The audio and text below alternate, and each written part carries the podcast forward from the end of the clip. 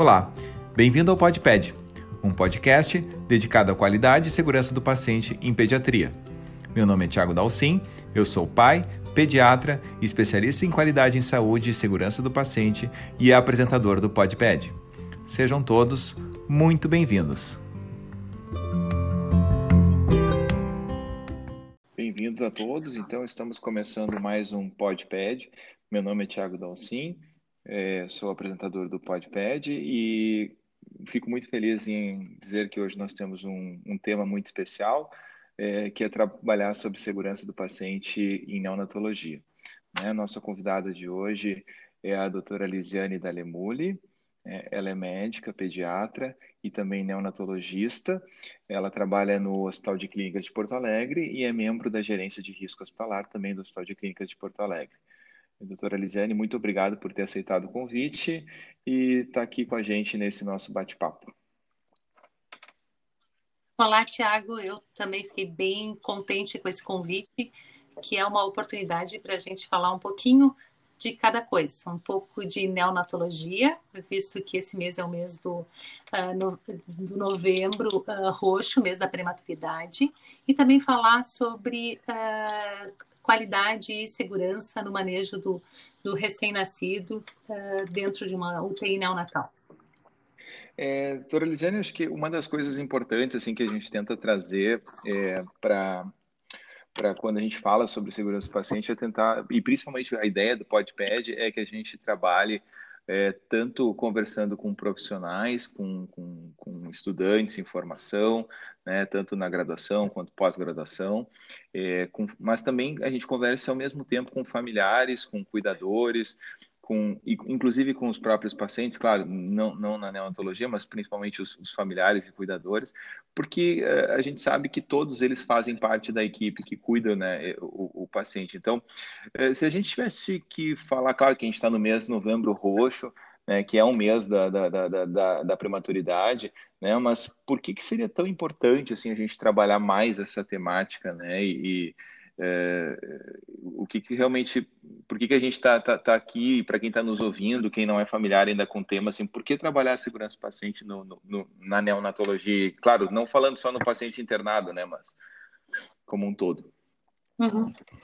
Uh, porque cada vez mais a gente tem trabalhado com limites de viabilidade ou de uh, nenês né, uh, cada vez menores. Então, antigamente, quando a gente falava em recém-nascidos, a gente pensava num nenê já quase a termo, onde era um, uma criança maior com maior capacidade de lidar com algumas intercorrências que ocorressem com aqueles nenês.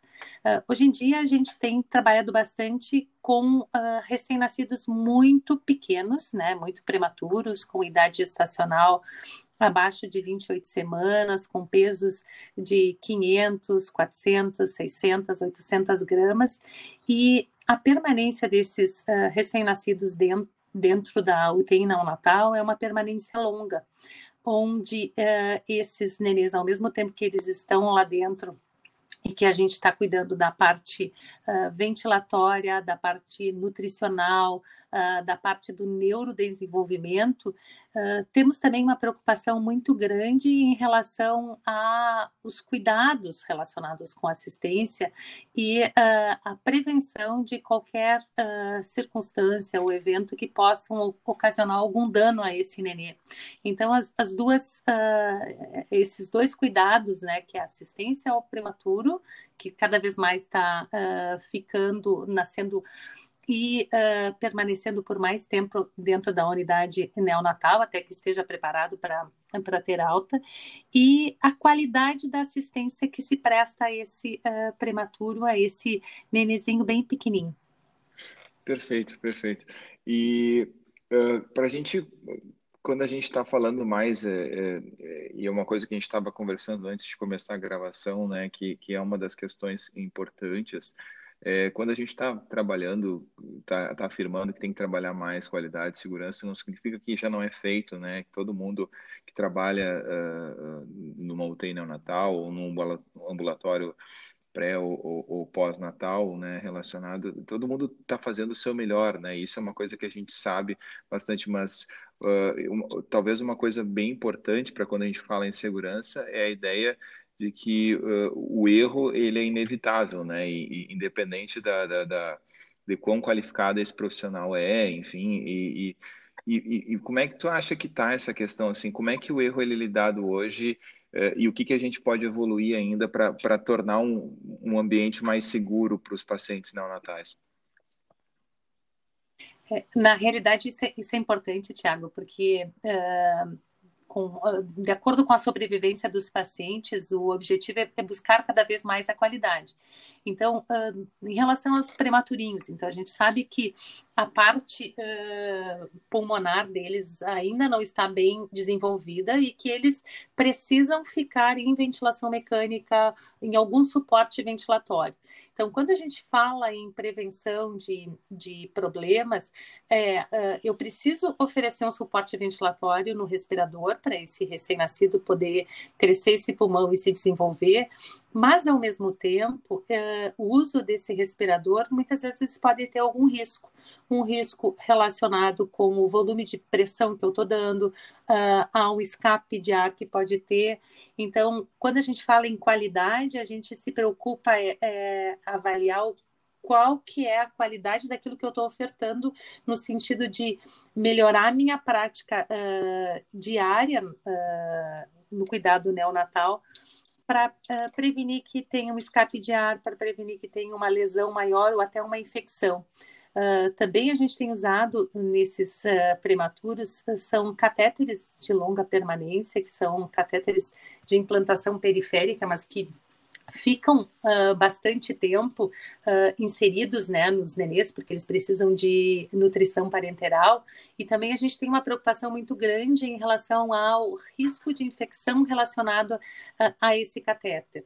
Uh, a gente tem uma preocupação também bastante grande em relação uh, a algum erro de medicação que possa ser uh, que possa ocorrer durante a internação daquele recém-nascido.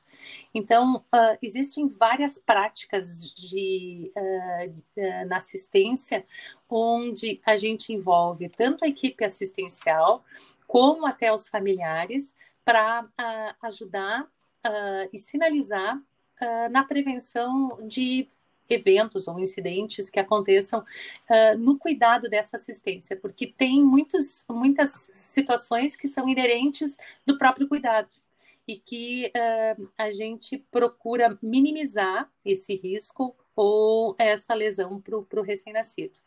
Uh, quanto menor o recém-nascido, né, mais tempo ele vai ficar dentro da UTI neonatal, e uh, mais chances ele pode ter de, uh, de, de, ter algum evento nesse sentido, em relação à assistência mesmo. Então, existe todo um cuidado na qualidade daquilo que a gente faz diariamente, com o envolvimento de toda a equipe assistencial. Perfeito.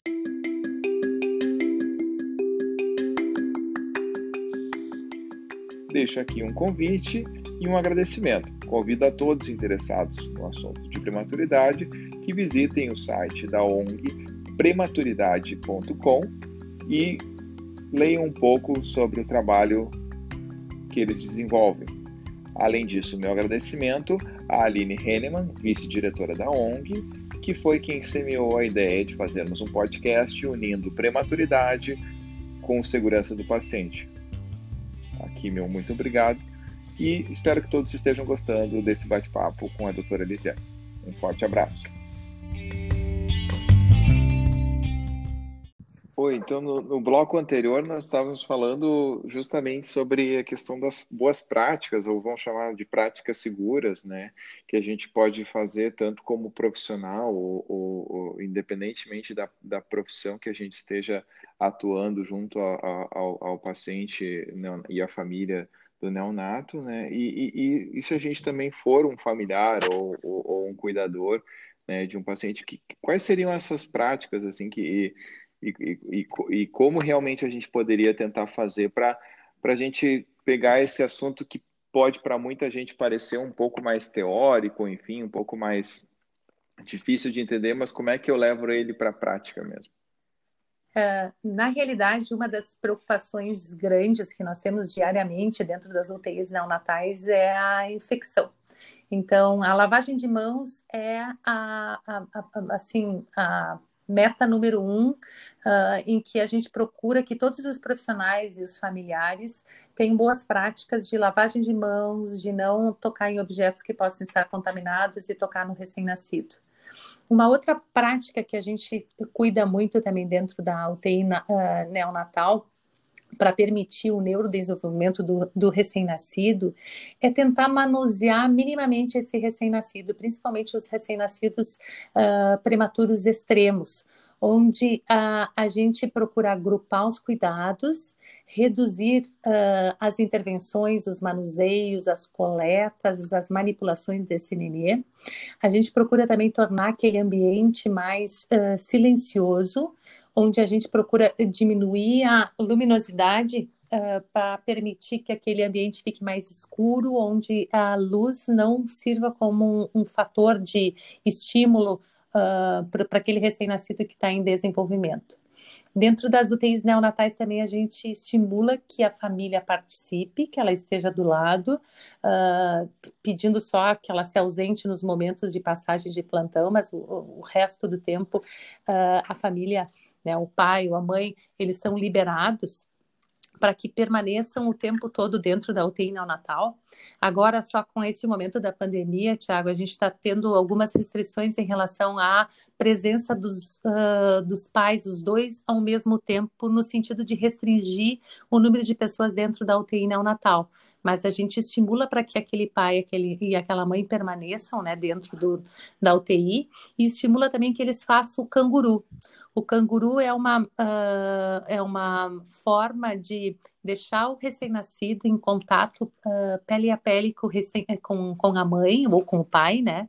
E que ele fica lá okay. por uma, duas horas, e isso também favorece o neurodesenvolvimento do, do recém-nascido. Então, é uma coisa é uma boa prática que a gente procura fazer, onde os, os profissionais, né, os técnicos, as, enferma, as enfermeiras, elas estimulam essa prática do canguru. Uh, a gente também tenta envolver uh, os pais no cuidado, no sentido de uh, melhorar essa comunicação, de deixar sempre os pais uh, cientes do que está sendo feito, de uh, tentar esclarecer as dúvidas deles, né? Porque se eh, os pais ficam tranquilos, eles também passam uma tranquilidade para o nenê, né? E a uhum. gente procura combinar, por exemplo, tem coleta de exames, esses quais exames que serão feitos, para os pais participarem do processo e terem ciência dos cuidados que o, que o nenê está recebendo no dia a dia. Que mais? Que, que tu me sugeres que eu fale, porque tem muita coisa para falar, né, Tiago? É, é, com certeza, a gente poderia. acho que é um, é um assunto, e a ideia, até, para quem está nos ouvindo, é justamente essa, né? A gente despertar né, a curiosidade, enfim, a, a, e mostrar o quão relevante é essa temática, né? E, e acho que é só o começo mesmo, né? Então, é, uma das coisas que me vem na cabeça agora é justamente. É, e, e, claro que a gente que trabalha mais perto assim de qualidade e segurança, às vezes para as pessoas não fica muito claro o que, que seria uh, qualidade, o que, que seria segurança. Até pegando o exemplo dessa questão do método canguru, né? Assim, a gente né, a gente está falando muitas vezes, olha, o, o, o fato da gente estar tá colocando no colo, preocupado né, com o desenvolvimento da criança, o vínculo, é, tudo isso é, é um aspecto muito mais focado na qualidade do cuidado, e quando a gente está falando de segurança, tu quer que esse processo, obviamente, a criança não caia no chão, né? Então, uh, talvez pegando um exemplo bem, bem do, em cima do que tu citou, né? Então, obviamente, as coisas estão muito conectadas, né? É, mas eu fico pensando uh, e, e, me colocando no lugar de um, de um familiar, de um pai, que está um filho internado, muitas vezes o paciente passa um mês, dois meses, três meses. E como fazer essa transição do cuidado eh, de forma segura, Dorizene? Porque eu fico pensando, eh, eu lembro mesmo da experiência do meu filho, né, que não foi prematuro, mas lá pelas tantas eu falei com a enfermeira, chegou, acho que não chegou até a enfermagem do quarto, disse, ah, ele está bastante cocô, e ela disse, ah, não, agora é contigo. Né? E era uma coisa assim que, por mais que tu seja pediatra, tu tem tudo, uma coisa super simples, né? E que às vezes a gente acaba se atrapalhando, né? E eu uhum. penso assim, bom, tu, tu sai do ambiente hospitalar altamente complexo e tu vai para casa, né? Por mais que faça um processo, como que a gente pode tornar isso mais seguro, né? Que estratégias que o familiar principalmente pode ter para para tornar esse momento mais seguro? Então, ao longo, uh, existe um momento, né, onde o, o recém-nascido ele é mais crítico e onde a equipe de enfermagem e multiprofissional que assiste aquele nenê, mas na medida que esse recém-nascido ele vai crescendo, ele vai uh, avançando e ele recebe basicamente só uh, alimentação uh, que inicialmente é por sonda, depois passa a ser por via oral, uh, essa família, né, pai e mãe, eles podem começar a trabalhar com esse recém-nascido, porque ele já é um recém-nascido que uh, não tem situações de risco maior. Então, essa família, ela, ela, aos poucos, ela começa a ser inserida no cuidado. O cuidado de trocar uma fralda, depois eles aprendem a dar banho, depois eles uh, começam a, a, dar a dieta para o recém-nascido uh, uh, pela boca, naqueles que for permitido, e naqueles recém-nascidos que muitas vezes precisam ter alta com sonda, e a mãe vai ter que ser ela é treinada, né? Uh, a mãe e o pai são treinados para administrar essa dieta por sonda. Então, isso é um cuidado que ao longo, no final da internação, já preparando esse nenê para alta, a família ela tem que ser inserida nesse cuidado, em relação às medicações, em relação aos cuidados, o que, que é temperatura, o que, que não é temperatura, essa cor de pele está normal, esse cuidado do períneo está adequado, passa alguma pomada, não passa uma pomada. Dentro do hospital, a gente tem algumas regras que que são um pouquinho diferentes em casa, então a gente começa a, a preparar nesse sentido, a falar sobre as vacinas, né? Uh, já no hospital, uhum. esses nenês já começam a receber as vacinas, que depois elas devem ser continuadas. Mas é um, é um processo que uh, ele é um pouco para várias famílias, uh, ele, é, ele assusta um pouco, né? Porque ao mesmo tempo que ela quer levar aquele recém-nascido para casa, fica com muita dúvida em relação ao cuidado. E se ele engasgar? Que posição eu vou colocar esse nenê? Porque dentro do hospital a gente tem mais ou menos as coisas organizadas e em casa a gente vai ter que adequar o berço do nenê, né? Uh, uh, para as condições daquele nenê. Então, por isso que a permanência dos pais uh, ela é importante, porque eles acabam conhecendo o nenê e, e observando como é que esse nenê se comporta e depois eles começam a se interar e a, a mexer com esse nenê dentro da anel. Isso é muito importante.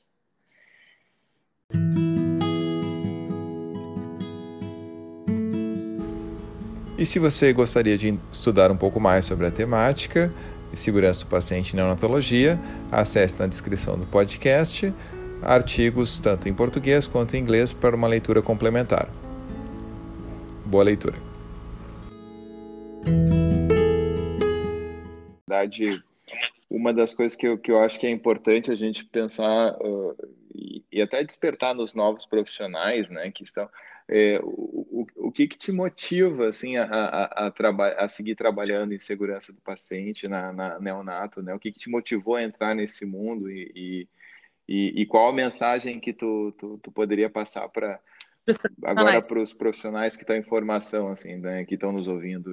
É, uh o que que, o, o que que eu percebo, assim, ao longo desses meus uh, 20 anos uh, de neonatologia? É que, no início, um, nós estávamos, nós médicos, a, a gente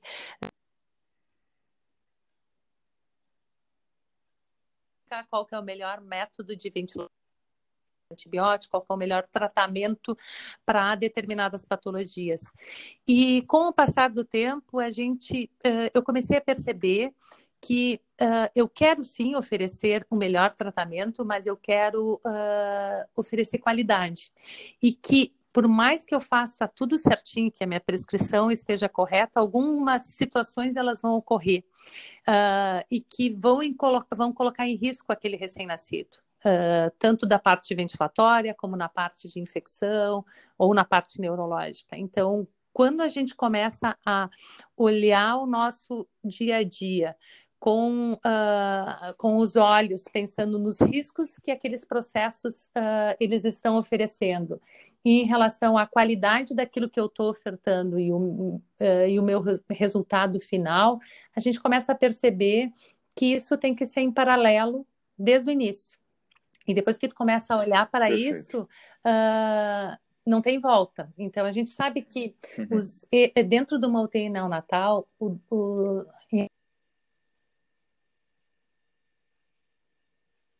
são os eventos adversos mais frequentes. Como é que a gente vai trabalhar para reduzir os eventos de, de adversos relacionados à medicação, a diminuir as infecções relacionadas aos catéteres, ao risco de pneumotórax que aquele recém-nascido tem. E daí tu começa a olhar no teu processo situações que tu está colocando em risco. E daí teu olhar começa a mudar e, e, tu começa a olhar de uma forma diferente aquela UTI neonatal. Não só para a parte de diagnóstico, tratamento e cuidado, mas sim como ele é feito e que uh, qual é a qualidade que eu estou entregando para aquele recém-nascido. E tu consegue isso, tu começa a olhar para o lado e tu vê teus parceiros, eles não têm a mesma percepção que tu tens e tu começa a sensibilizar as pessoas e falar sobre isso e trazer esse essa, uh, essa temática de segurança e risco e processos mais seguros e onde a gente está falhando. E aos pouquinhos a gente começa a moldar uh, a cultura de segurança dentro da unidade, onde todos começam a, a perceber, entendeu? Antigamente a gente uh, acontecia um evento adverso, uh, uma situação, por exemplo, uma prescrição errada. Uh, de um medicamento errado. Daí, putz, a Lisiane, né, na hora de prescrever, errou. Mas muitas vezes tem todo um processo envolvido. Ela errou porque aquele ambiente estava muito agitado, onde ela não teve atenção na hora de prescrever, ou porque alguém chamou ela, ela se distraiu, voltou para o computador e clicou errado, e aquela prescrição não foi checada pela farmácia e foi liberada aquela, aquela medicação naquela dose.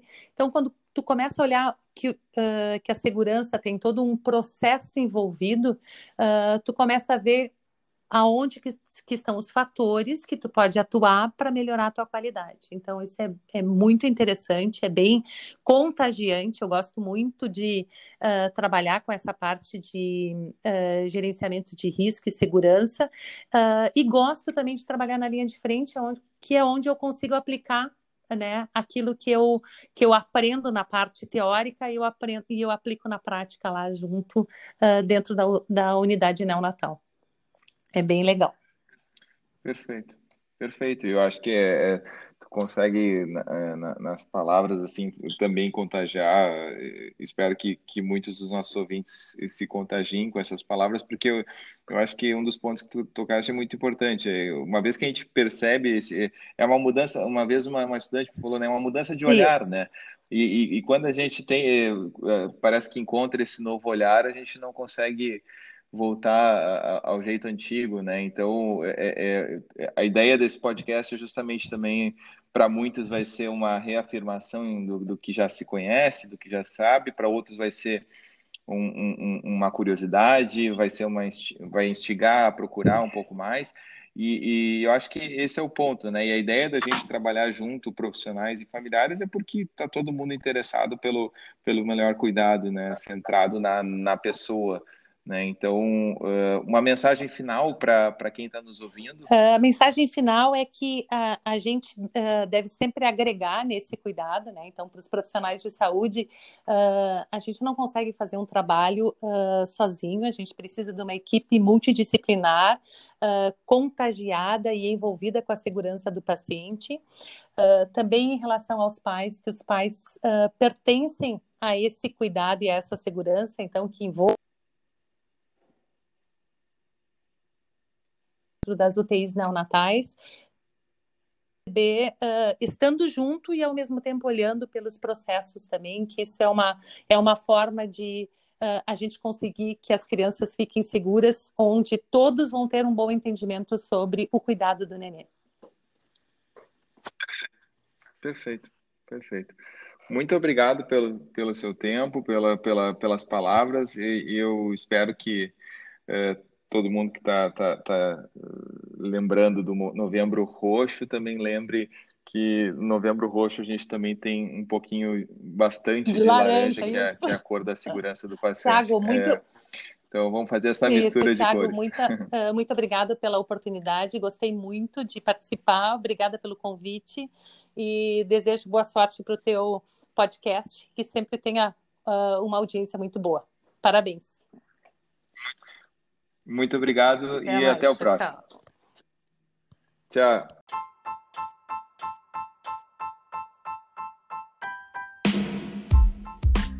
E se você está afim de estudar mais sobre qualidade e segurança do paciente, acesse www.ihi.org e procure Open School. Lá você tem diversos cursos gratuitos em qualidade e segurança do paciente em português, espanhol ou inglês. Bom proveito!